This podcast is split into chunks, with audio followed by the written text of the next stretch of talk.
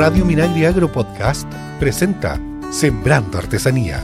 Hola, bienvenidas y bienvenidos a Sembrando Artesanía. Somos Sonia Rivas y Saúl Pérez en los micrófonos y Cristian Blauber, como siempre, en los controles. ¿Cómo estás, Saúl? ¿Cómo han sido estos días de lluvia intensa y, tu casa por allá en Chiloé? ¿Cómo se ha portado? Hola, Sonia, ¿todo bien? No, no, ahí tengo una mascota nueva. ¡Ah! Otro coipo. Lástima que no pase pobre coipo. Ay, qué divertido. Bueno, así es la naturaleza, pues Saúl. Bueno, a través de este pequeño saludo medio jocoso, queremos saludar a todos nuestros amigos y amigas que nos escuchan en Sembrando Artesanía de todo el país. Este episodio lo vamos a dedicar a un lugar más lejano y austral, de alguna forma de las entrevistas habituales. Vamos a hablar desde un lugar que tiene artesanía, artesanía en, en, lana, en la zona de Aysén, para conversar con Selma Dín Pérez, artesana en lana en oveja del sector Cerro Galera. Oye, les contamos que Selma vive en el sector de Cerro Galera, que es una zona criancera de ovejas, principalmente de la raza corriedale, corriedale donde junto a su familia esquilan y utilizan la lana para eh, fabricar chalecos, pieceras, medias de lana y, muchas otras cosas que se le vienen a, la imaginación de, Selma. Ella ha traspasado sus saberes a su hija Daniela junto a otras mujeres que crearon la agrupación de artesanas de, del Galera. Eh, hay que decir que Selma se capacitó en tejido telar a través de un programa que apoya INDAP, que es el programa Mujeres Rurales, y ha, estado participando activamente en las ferias regionales, como hace muy poco la tercera versión de la Expo Lana que acaba de finalizar. A su vez también nos acompaña la colega Nelly Pérez, funcionaria de nuestra institución de INDAP, de AICEN, encargada de artesanía, encargada de género, de jóvenes y de la mesa de la mujer rural. Un saludo para ambas que estás, estás ustedes. Hola, bienvenidas a Sembrando Artesanía. Selma y Nelly, ¿cómo están? Gracias, muy bien, gracias a Dios, muy bien. Qué, bueno. aquí las veo bien abrigaditas. ¿Cómo ha estado la temperatura por allá? Sí, está muy un poco baja la temperatura, pero no tanto a lo, a lo que estamos acostumbrados nosotros acá en la región. Hola Nelly, ¿cómo estás? Hola, muy bien, muy, muy buenos días, muy, muchas gracias también por este espacio que nos dan para contar un poco a Chile a, través del programa de cómo se está llevando adelante la artesanía acá en la región de Aysén, la artesanía en lana. Hoy va, nuestro tema va a ser ese con la señora Selma y que nuestros auditores, nuestros auditores puedan eh, conocer un poquito más de lo que es la realidad regional en cuanto a artesanía. Oye, sí, eh, me imagino que allá, bueno, eh, a diferencia de otros lugares más al centro del país, eh, toda la, trazabilidad de un, de, una chaleco o de, un, de una media está toda hecha por la artesana. En este caso sería Selma, ¿no? Desde la crianza de su oveja hacia, hacia la pieza terminada. Exactamente. ¿Cuánto se demoran ustedes, por ejemplo, en hacer un, vamos desde el inicio, desde que se esquila la oveja hasta que ustedes terminen de hacer un chaleco, por ejemplo? ¿Cuánto demoran? Mira, eh, bueno, yo me meto en el tema de la esquila con mi esposo porque les ayudo. Eh, hago la pega que hace, como le dicen, un playero, que es de recoger el vellón, barrer, mantener limpiecito donde están trabajando los esquiladores. Desde ahí yo elijo mis mejores vellones para trabajarlo durante el año.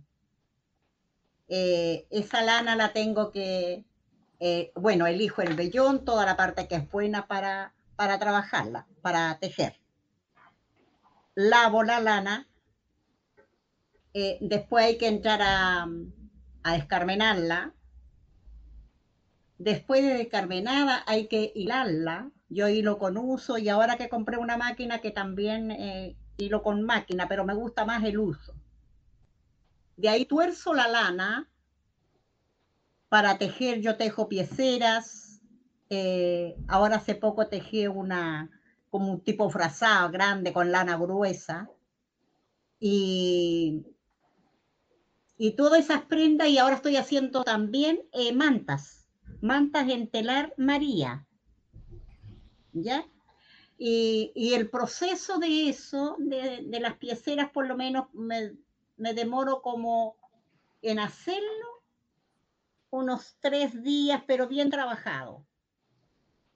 A lo que se suma, a lo que se suma todo lo anterior, por el lavado de la lana. El lavado de la lana, tenéis que secar bien la lana, eso pueden pasar unos, unos dos, tres días dependiendo del tiempo, del clima. Y el proceso de hilado también son unos, para hacer una piecera yo me demoro como cuatro, cinco días en hacer eso porque hay que hilar, escarmenar, hilar y torcer. Y de ahí hacer todo el proceso, lo que es que si hay que tejer medias, si hay que tejer eh, eh, polainas, porque todas esas cositas las hacemos. Así que es un proceso bien largo, pero satisfactorio al final cuando tú ves tus prendas, que es lo más maravilloso. Se te olvida todo el trabajo que tuviste atrás. Me imagino, me imagino, pero que hay que contar todo este proceso cuando uno ve la, el producto terminado, uno ve el producto terminado y ve el precio. Entonces, nadie se imagina todo lo que hay detrás de ese producto. Exactamente, todo el trabajo que hay detrás de días de trabajo. Esa, eh, muchos días. Yo orgulloso de ella, que se, escucha, perdón, cuando habla respecto a, su trabajo. Em, señora Selma, em, usted, aquí no sabíamos que usted trabaja junto a una hija, ¿no? Daniela. Daniela, cuéntenos cómo fue. Hija Daniela ella se integrara en este trabajo. ¿En qué etapa de, este recorrido que usted nos nombró ella participa?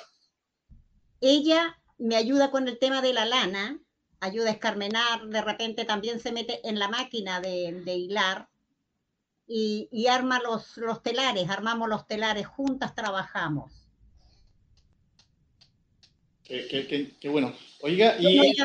En todo conmigo, en todo, porque nosotros trabajamos harto el tema de campo, todo, todo lo que siembra, leña, todas esas cosas las hacemos y andamos siempre juntas trabajando.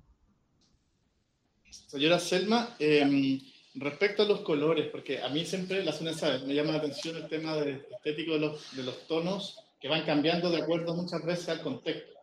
También la disponibilidad de materias primas, de tinte. ¿Qué colores son los que usted está haciendo ahora, por ejemplo? Nosotros trabajamos eh, en el campo el, calafate, la raíz de calafate. ¿Ya? ¿Qué tono da? ¿Perdón? ¿Qué, color da? Me da como uno amarillito así, muy lindo el calafate. Sí. De ahí la, lo otro que trabajamos es las, la, ¿cuánto se llama la? La cebolla, también hemos tenido con cebolla con la cáscara de la cebolla. Eh, de ahí con el, el sauco. El sauco nos da un color muy hermoso, un color plomizo, hermosísimo. Se usa harto el sauco, ¿ah? Sí, harto. Es que te da un color muy bonito. Un color plomo muy hermoso.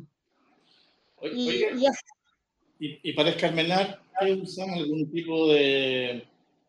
No, yo por el momento eso le estaba contando a la señora Nelly, del tema de... hay una señora que tiene una escarmenadora que me gustaría eh, aprender a usarla y cómo, o sea, mandarla a encargar, no sé, hacer algo. Porque yo escarmeno con, con la manito nomás.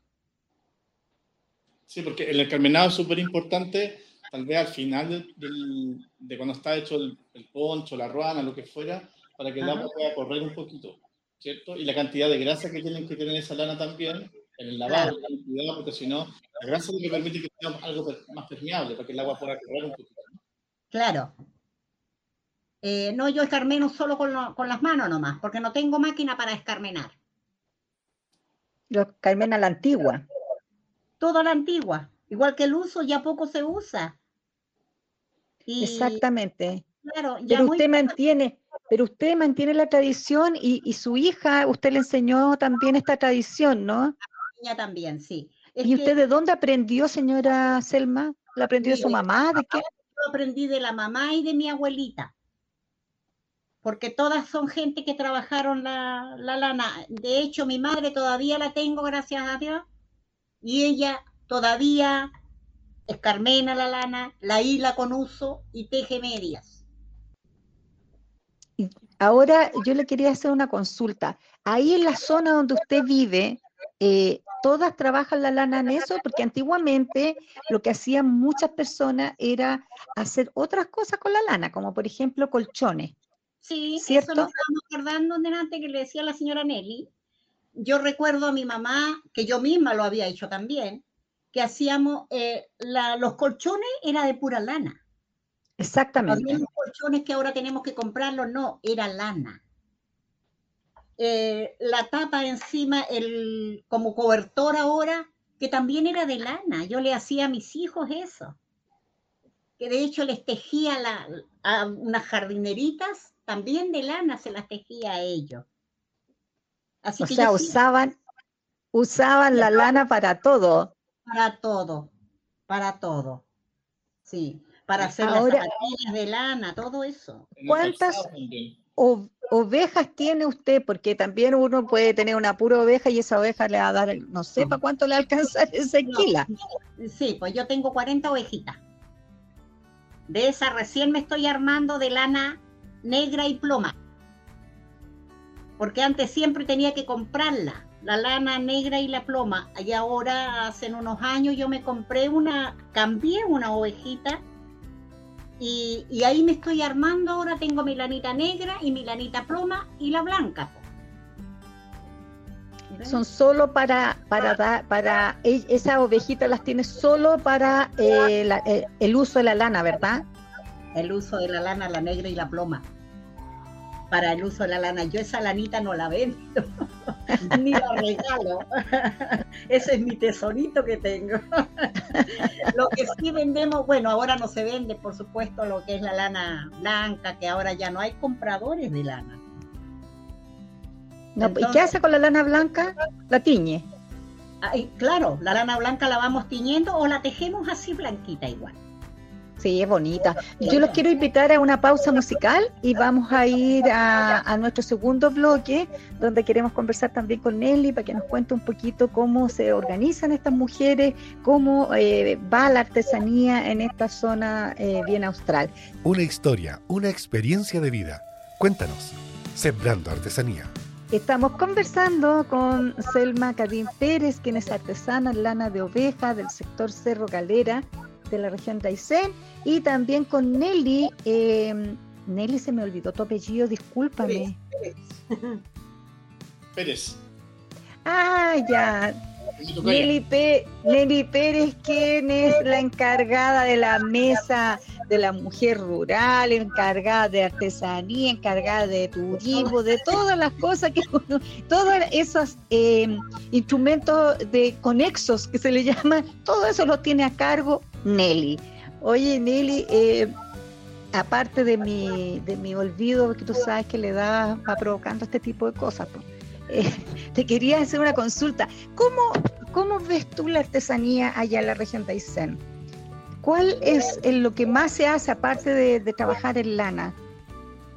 Eh, aquí hay varios, varios oficios, varios, varios tipos de, de elaboración, de elaboraciones artesanales eh, en, la región y vamos viendo, ejemplo, ahora nosotros estamos terminando la tercera versión de la Expolanas y vimos cómo la calidad de, la, de los productos, la calidad de las prendas ha ido evolucionando pero enormemente. Ya ahora hay una calidad, tejido muy fino, el uso del fieltro está muy bien hecho, muy bien logrado eh, además acá tenemos también artesanía en Greda, en Ibáñez, que ahí se hacen los cacharritos que son, eh, eh, que son únicos en la, región, con grecas, con, donde se, trae a la memoria lo que fue la población de, los primeros pueblos que habitaron Ibáñez. y Manila también tenemos artesanía en fibra vegetal en el sector norte, en la Junta, eh, en la utilización de, la manila para hacer eh, piezas de, eh, ornamentales y también piezas como, pocillos, como individuales para las mesas, pisitos también. Y también se usa harto el cuero, el cuero, el cuero curtido y también el cuero para los aperos campesinos, ¿ya? La soga. También es, esas son algunas de, de los tipos de, de artesanías que se realizan acá. Madera también se utiliza harto, los, aquí los campos en la región de Aysén eh, ustedes conocerán que el inicio eh, fue, eh, se, quemaron muchas, muchas extensiones de terreno y por lo tanto quedó mucha madera quemada en los campos. Y esa madera también se utiliza, esos residuos, para hacer algunos artículos utilitariarios. y además la madera también se utiliza para la elaboración de los telares, porque lo que hablábamos con la señora Selma, es toda madera de, de acá de la región, principalmente. Yo vi unas fotos de la Expo Lanas de Aysén que hubo hace, hace pocos días, Sonia, y mira, destaco principalmente las boinas porque es como un objeto de uso cotidiano, ¿cierto? Muy apreciado también por el visitante, también es, es, fácil para el turista llevárselo, ¿cierto? Y tiene unos colores increíbles, no sé si viste las fotos por ahí, Sonia, buenos diseños, eh, además están estas como, no sé cómo llaman, como pantuflas, ¿cómo le llaman ustedes? muchas veces con cueritos hacia adentro, con el pelito hacia adentro. Zapatilla. Zapatillas de lana con, con cuero. Con cuero. Eh, harta, harta media, polaina, ¿cierto? Para el frío, ¿cierto? Mucha ropa de, de, esa categoría. Y también habían harto colorido como en algunos puntos nuevos que no había visto que habían llegado a Aysén, como el peinecillo, ¿te suena? Sí. el punto peinecillo, hay una foto que estoy viendo aquí. Y también habían también habían cueros cuero curtido y el cuero en sí como, como objeto artesanal de venta. El, cuero del animalito, ¿cierto? Bien curtido, bien, bien sobado, como se llama, ¿cierto? También son como muy característicos de, de la zona. Y cuero de chivo y cuero de oveja. de chivo y oveja. Y lo otro que también vi en las fotos fue como, por eso preguntaba por los colores, que había unos rosados, unos colores nuevos, ¿cierto? A lo mejor hay un poco más de anilinas, pero están como bien logrados también ahí hartos chalecos y hartos puntos. Así que los felicito, eh, Nelly, también ahí por el trabajo que están haciendo como, como Mesa de la Mujer Rural, ¿cierto? Y como del área artesanía. Y, cómo han ido aumentando también la cantidad de artesanas, la cantidad de, de, mujeres que se están dedicando a esta actividad como una actividad conexa a todo lo que hacen, como decía la señora Selma, todo el trabajo de la huerta, del ganado, acá en la región eh, de los frutales menores, del turismo rural. También eh, la artesanía está como una de las actividades que realiza la mujer y que realiza la familia también, porque también tenemos hombres que tejen a telar, que hilan a uso, ¿cierto, señora Selma? También podemos encontrar eh, en, en, los campos a la familia que se está dedicando trabajar la lana, trabajar los cueros y, y hacer productos que están quedando muy bien terminados. Oye, Nelly, eh, tú mencionaste un lugar eh, donde se hacían cacharritos, ¿no? Algo así, que era de que una cosa muy ancestral. ¿Tú nos puedes contar un poquito qué, qué es lo que se hace ahí? Eh, esos cacharritos son hechos con greda de ahí de la, del sector, de tanto de Cerro Castillo como de Puerto Ibáñez, eh, que son, eh, tienen una cocción en hornos, en hornos eléctricos, y también se estaban utilizando hornos con a ¿ya? Para ser ahumado. En el caso de Cerro Castillo sacaban cacharritos ahumados y en el caso de, de, Ibáñez lo que hacen es un cacharrito que es muy, que muy especial, que es único y que mm, tiene grabado o eh, en, el, en, el, en, el, en, el, artefacto, en el, en, el, en, el, en el cacharrito mismo, alguna greca, que es la guanaca o que son las manos, ya que son de los primeros pueblos que habitaron eh, esos sectores y, la región, eh, los primeros pueblos aborígenes que vivieron allá, ¿ya? Entonces, por eso es tan especial. Y además ese cacharrito es forrado con un cuero de chivo que tiene eh, un, trabajo eh, que le permite que sea muy fino, muy fino. Y además eh, tiene un borde que es con, también de cuero. Entonces eh, se encuentra solamente acá. Em, Oye, ¿esos cacharritos lo usan para tomar mate o son de adorno? ¿Para qué lo usan? los cacharritos estos con, con, las grecas son, son utilizados como adornos, pero ha ido evolucionando también la artesanía en greda y ahora se hacen esmaltados y por lo tanto se están utilizando también eh, utilitarios, mates, tazas, jarrones, y a todos se les va colocando eh, alguna greca de ahí del sector, o las manos, o la guanaca, que son muy propias de ahí de la localidad. Sonia, es importante hacer una precisión, no es ancestral esta artesanía, es una mm. artesanía de los años 70, que llega con el padre Ronchi a esa localidad del Deportivo la comunidad lo adoptó como un propio y ahí, de ahí se nombre que es tradicional. Es decir, no tiene más de 50 años, pero la comunidad lo siente muy tradicional porque, porque suma la cerámica con el, con el, con el pelo depilado y el curtido.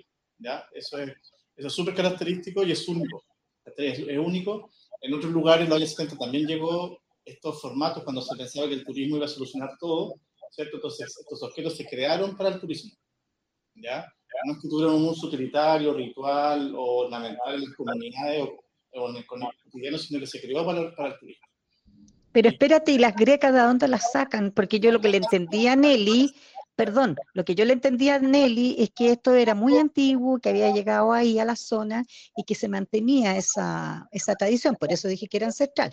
Pero si tú me haces la aclaración, yo encuentro súper bueno porque así todos aprendemos. Pero sí, las grecas, eh, me imagino yo que eh, son son cosas que no vienen de hace 50 años. Yo creo que esas las aprendieron, a pesar de que lleguen con el padre, deben venir ya con una cosa mucho, de muchos años atrás las, grecas, provienen de, la misma localidad, de los sectores de daño, donde hay cuevas, ¿cierto? Hay farellones, hay muros de alguna forma, y donde hay marcas de las mismas comunidades aborígenes, ¿cierto? En donde la comunidad, esa greca las traslada a este objeto, ¿cierto? Realmente es sobre la misma cerámica se hacen los dibujitos de la guanaca, ¿cierto? ¿Ya? De los principalmente como caravaneros, troperos que había en la zona, que eran transhumantes que andaban por esa zona, y se hacen estos pequeños objetos. Pero es súper interesante cómo la comunidad lo incorpora como algo tradicional, ¿cierto? Que ya se, que uno ve este objeto y inmediatamente dice Aysén Puerto Ibáñez, y cómo también este objeto ya tiene un valor de uso.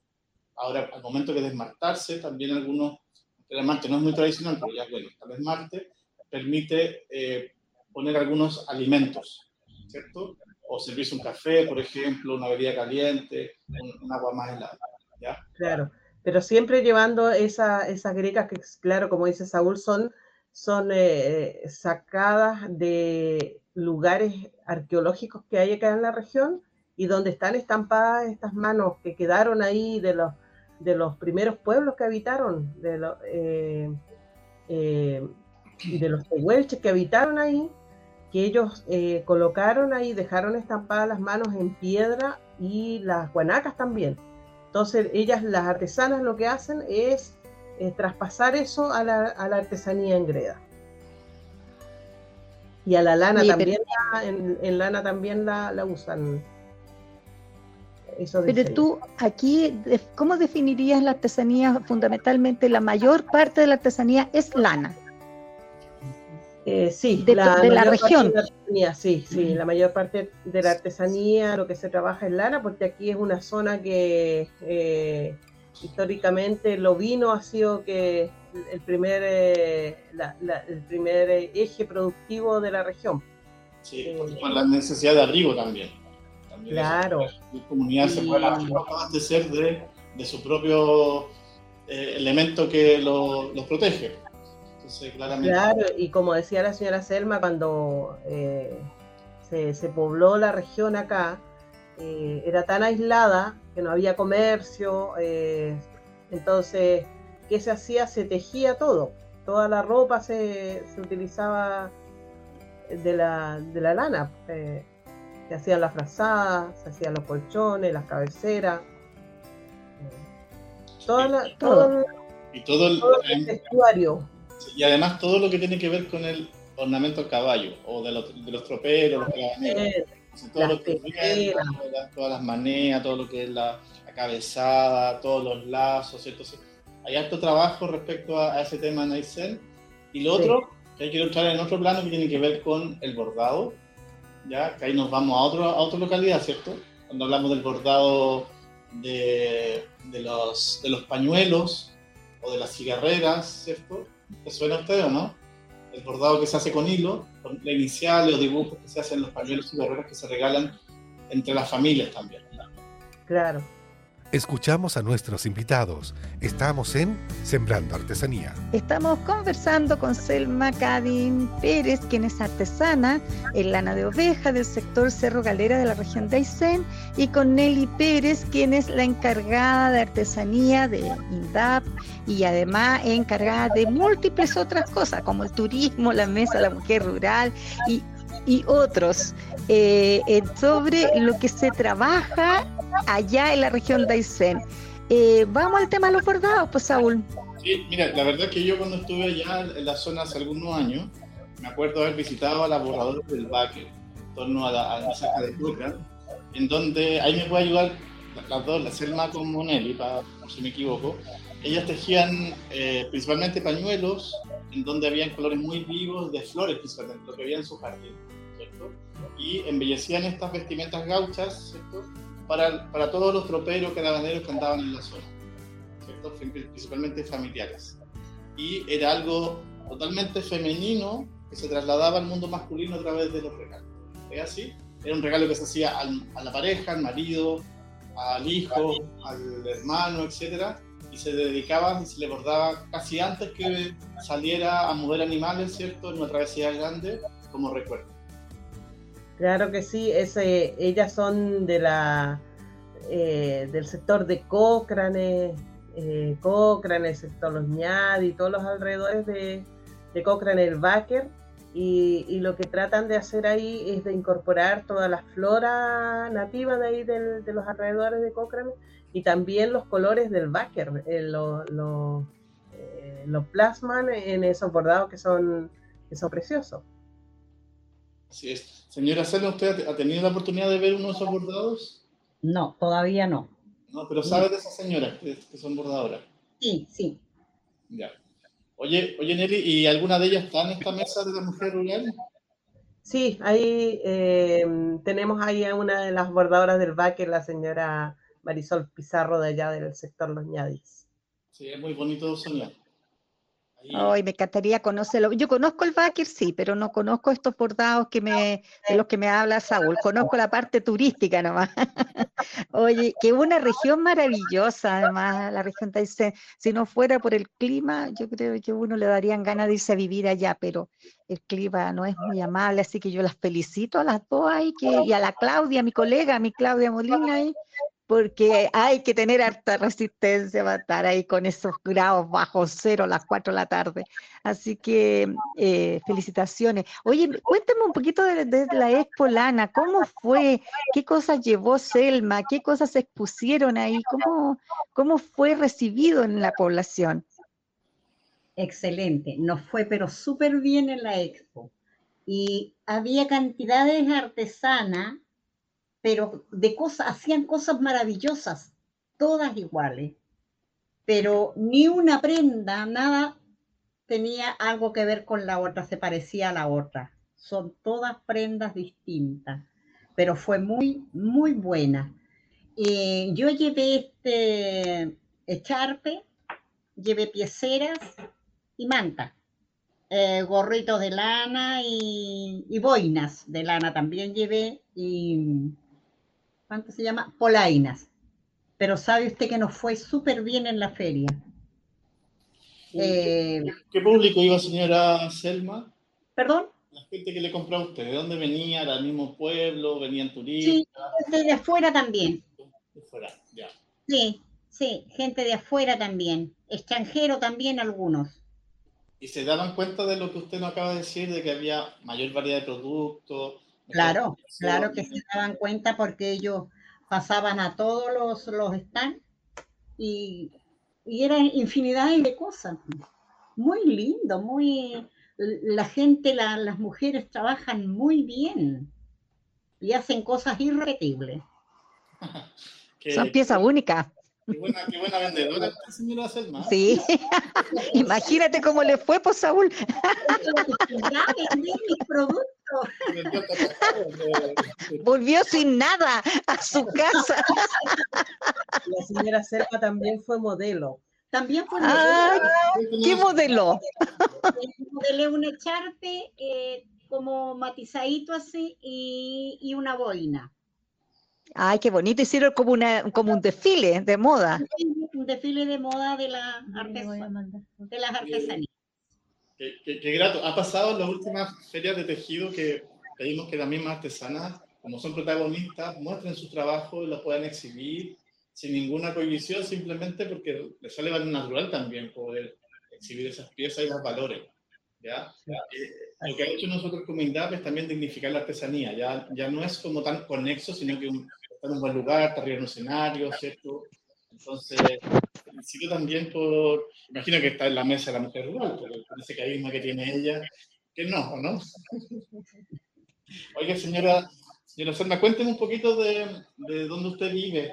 Me gustaría saber, así como nos habló grandes rasgos de su huerta, sus animales, ¿con quién vive? Yo, yo soy del sector de Cerro Galera, eh, que son como 40 kilómetros, 45 kilómetros de acá de, de Coyhaique, y allá nos dedicamos a la crianza de, algunos vacunos y los lanares.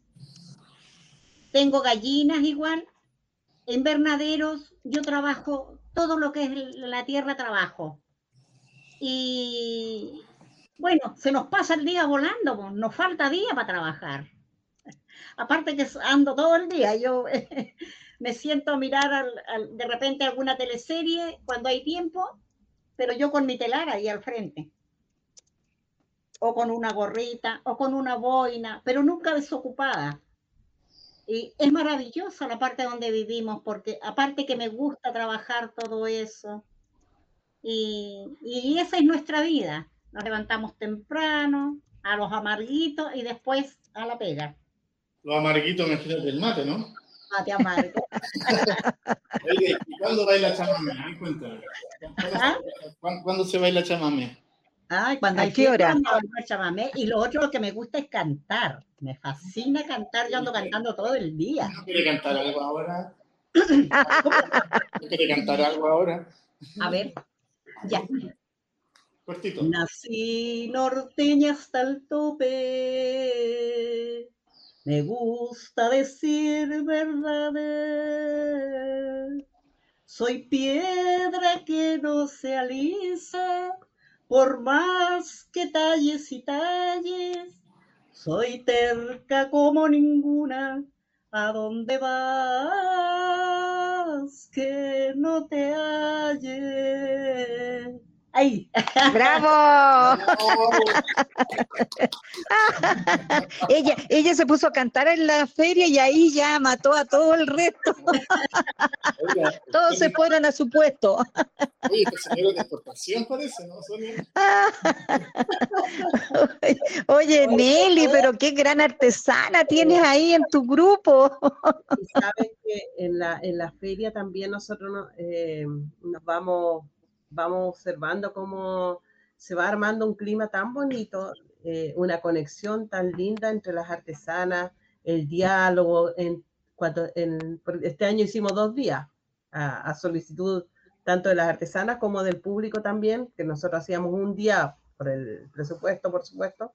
Em, entonces, em, porque armar una, una, feria, un evento de este tipo también eh, requiere de hartos recursos pero este año eh, la hicimos dos días y el clima, el día de despedida era un día de nostalgia, en que nos abrazábamos y, ya llegaba el momento de cierre de la feria y era, eh, una, una jornada vivida, pero muy bonita en todos sentidos, en intercambio de, saberes, de conocimientos, de enseñarse unas a otras, eh, el desfile también de, de, que se subieron al, como decía Saúl, ya le estamos dando eh, una relevancia muchísimo mayor a lo que es la, artesanía, porque ellas mismas se suben a, la pasarela, nosotros armamos una pasarela en, pública, ya, en una pileta al, medio de la plaza, y, ellas desfilan ahí, desfilan sus propios tejidos, sus prendas. Y eso la comunidad lo valora muchísimo, ese trabajo que estamos haciendo de relevar lo que es la, mujer, su rol y, lo que, el trabajo que está haciendo, los productos que están haciendo.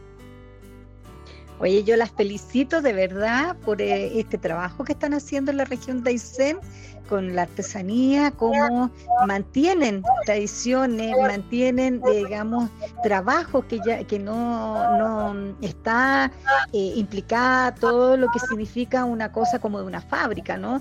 Sino que desde que se esquila hasta que se hace la prenda, es una maravilla cómo ustedes lo van trabajando. Y eso es como eh, yo creo que el gran valor que tiene este esto que ustedes hacen, el poder mantener eso, ese, ese trabajo único que no es seriado, que no es en serie. Así que yo las felicito, les quiero dar las gracias por haber estado sembrando artesanía y lamentablemente estamos terminando este episodio aquí con Saúl Pérez. Oye, nos vamos, Saúl. Así es, un agrado escucharme, escuchar, un agrado eh, saber de, Selma, una sorpresa para nosotros dos. La primera vez que nos cantan en vivo aquí con la Sonia. cuando hagamos cuando hagamos un especial de música artesana, ahí va a estar Selma. Ahí estaré. Un abrazo para, para todo el equipo de INDAP, muchas gracias Nelly también, a la Claudia también y, en especial a la Claudia. En especial a la señora Selma que, con su, buena voluntad, su disposición para poder ser escuchada por mucha gente en este programa que lo estrenaremos pronto, pero la verdad es que un agrado saber de, de estas mujeres patagonas, eh, aterradas, ¿cierto? Siempre ahí poniendo la nota alta respecto a lo que es la artesanía. Muchas gracias. Sí, felicitaciones. Eh, síganos en nuestras redes, estamos en Spotify, en Apple Podcast y también en la radio minagri.cl, en Twitter, en Instagram y en otras plataformas. Chao, chao, cuídense mucho. Sembrando Artesanía es una iniciativa de INDAP y FUCOA del Ministerio de Agricultura. Escucha este y otros programas de Radio Minagri Agro Podcast en el sitio web www.radiominagri.cl y síguenos también en Spotify y Apple Podcast.